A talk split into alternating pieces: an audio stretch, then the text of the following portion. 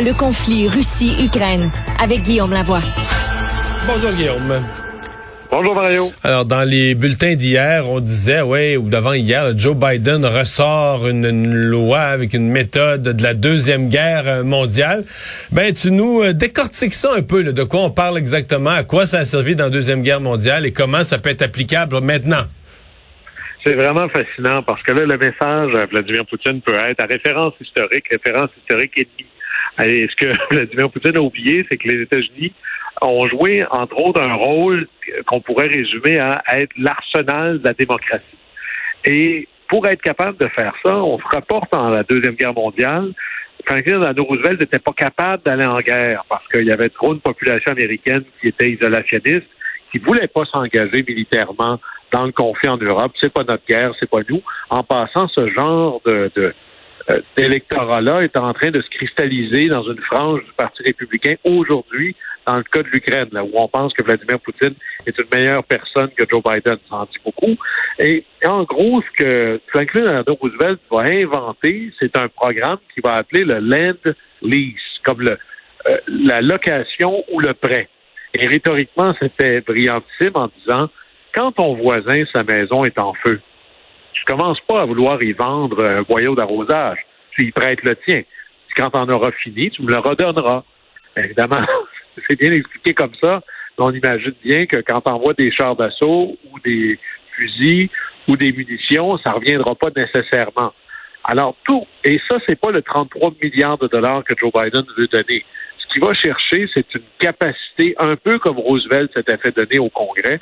Donnez-moi de la flexibilité pour pouvoir envoyer des armes à l'Ukraine et le président va décider s'il les donne, s'il les loue, s'il permet un remboursement plus tard, et ça avait transformé complètement le front de l'Ouest dans la Deuxième Guerre mondiale. Et là, c'est un peu ce que les États-Unis sont en train de faire maintenant. Alors là-dessus, euh, Vladimir Poutine, qui est un bon étudiant de l'histoire, aura certainement retenu la leçon que à la Deuxième Guerre mondiale, la Russie est un très grand bénéficiaire du programme Land-Lease américain et ça avait transformé la possibilité de la Russie de faire la lutte à l'armée de Hitler cette fois-ci, le bénéficiaire sera l'Ukraine. Alors, Vladimir Poutine, mieux que tous les autres, comprend à quel point c'est pas juste un renforcement de l'engagement américain derrière l'Ukraine, c'est qu'on est en train d'enlever tous les panneaux stop, tout ce qui est ralenti pour envoyer de l'aide vers l'Ukraine.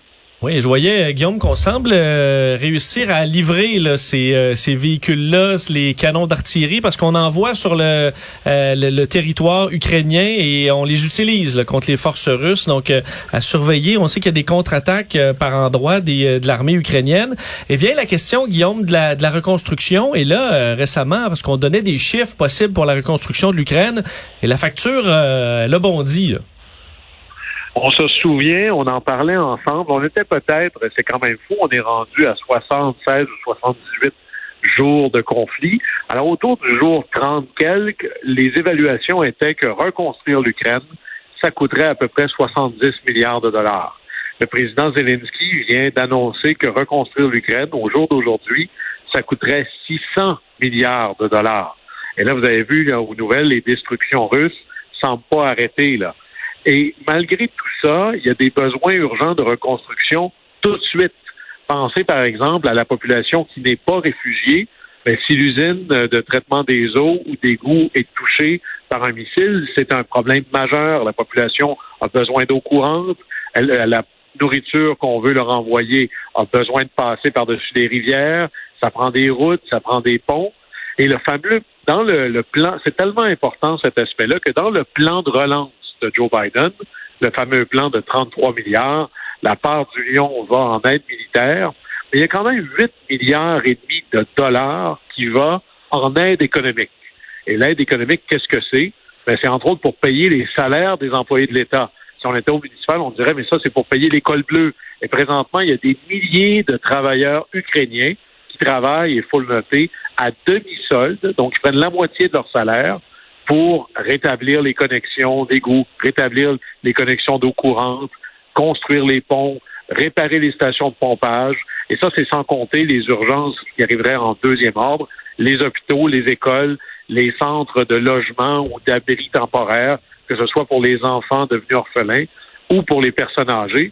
Donc, il y a ici une mobilisation gigantesque qui dépasse de loin le seul concept militaro-militaire. Ça prend aussi des services civils pour que le pays puisse fonctionner un minimum à tout le moins.